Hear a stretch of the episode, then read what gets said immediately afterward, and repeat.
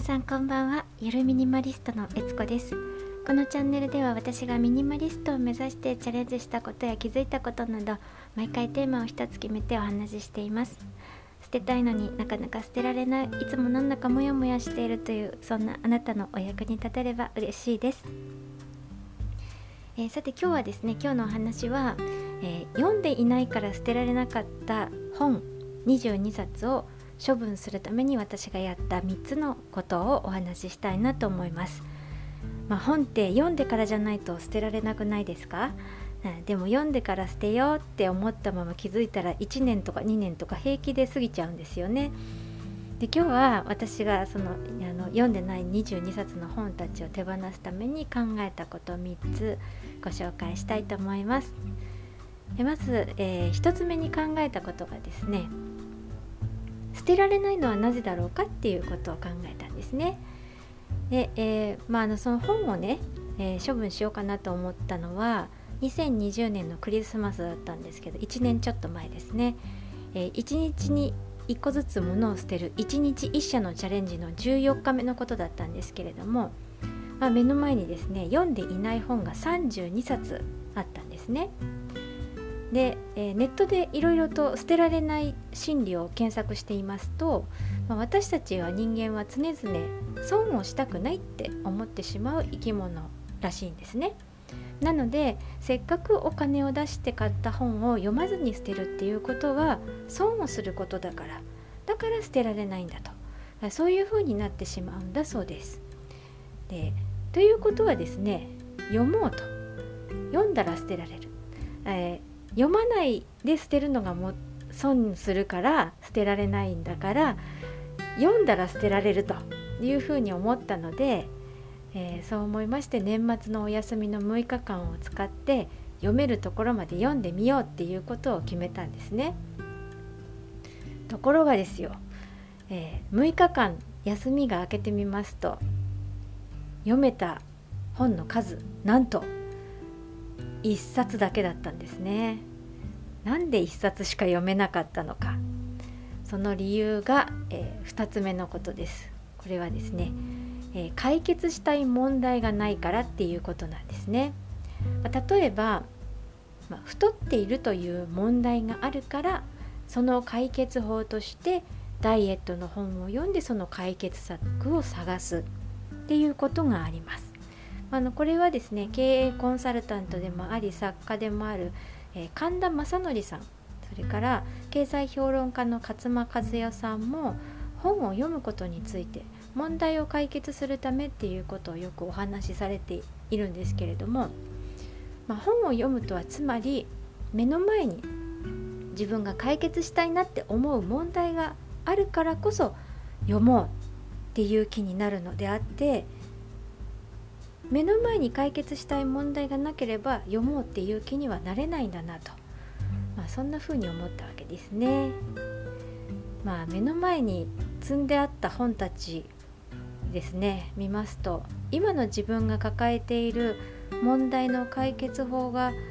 載っていそうかなってタイトルを見たんですけれどもそもそも自分の中に解決したい問題が何かっていうその問題すらはっきり分かってないっていうことにも気がつきました。はい、それがま2つ目ですね解決したい問題がないからだっていうことに気がついたんですね。で、えー、最後の3つ目なんですけれども期日をはっきりと決めるということですね。これはあの片付けをしてるとどうしても、まあ、本の場合は読んでから捨てようって、まあ、それだけで終わっちゃうんですよね。あこれは本読んでから捨てよう以上。それで終わり、まあ、いつまでにっていう期限を設けることをしなかったのでだからまあ読まないまま1年2年とあっという間に時が過ぎていってたんだなっていうことを思いました、まあ、年末に6日間っていう期日を決めて、えー、ブログに書いたり Google のカレンダーに書いたりしてまあ、ようやく踏ん切りがつきました、まあ、あの実際には誰とも約束はしていないんですけれどもそういうあのブログに書くとか Google カレンダーに入れるとかっていうことを、まあ、誰かとの約束っていうふうに見立ててあのこれは約束をしたんだから約束通り、え処分をしようと。えいうふうに、え思えてきたんですね。まあの捨てることを誰かと約束したりとか、えどこかで宣言したりとかダイエットもそうですよね。あのいついつまでに痩せるからって誰かに宣言をした方が、えー、痩せやすいなんていうお話も聞きますので、まあ、少なからずですねどこかでこう宣言をしちゃう SNS でもいいのでそういうところで私はいついつからいついつまでの間に読まなかった本を、えー、読みますと。え、読めなかったらもう処分しますっていうふうに宣言しちゃうと、まあ、そういうことが少なからずあの自分の背中を押す、えー、効果があるんじゃないかななんていうふうにも思いました。で結局ですね、えー、32冊読んでないから捨てられない本があったんですけれども、ま手元に置いておきたいものとメルカリに出したいものを10冊だけ残して22冊は紙袋に入れて近くの図書館に寄付をしに行きました、まあ、生まれて初めて本の寄付をしたのでなんだかすごくあなんかいいことをしたんじゃないかななんていうそんな気持ちになったりとか。あとはですね図書館の場合あのねあの寄付しても処分されてしまう本もあるみたいなんですけれどもでもまた会えるかもしれない、うん、あそこに行けばいつでも私の本があるかもしれないって思うと、まあ、ゴミにするよりもとっても気持ちが楽になりました。読んでないから捨てられない本があるのはこうやって損をしたくない自分がいることそして、えー、解決したい問題がないそういう状態であること、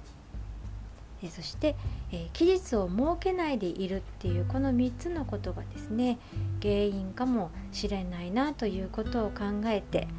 えまあ、最終的にね処分をすることができるようになったんですけれどもあのもし皆さんのお手元にですね捨てられない本がある方は一度こうやって、えー、本と向き合ってみてですねあ損をしたくない自分がいるんだなとか解決したい問題がないから読めないんだなとかあ期日をちゃんと決めてなかったなそんなことを考えながらですね、え本と向き合ってみることをお勧めしたいななんていうふうに思います。もしかしたらですね思い切って手放せる本があるかもしれませんので、えー、ぜやってみてください。はいということで今日はですね、えー、今日は、えー、私が読んでいないから捨てられないと思っていた本22冊を処分するためにやった3つのことをお話しいたしました。いかがだったでしょうか、え今日もあの最後まで聞いてくださりありがとうございます。えー、このチャンネルでは、えー、このチャンネルは毎毎日19時頃に配信をしておりますまたよかったら遊びに来てくださいそれでは今日はこの辺で、えー、ゆるミニマリストのえつこでした。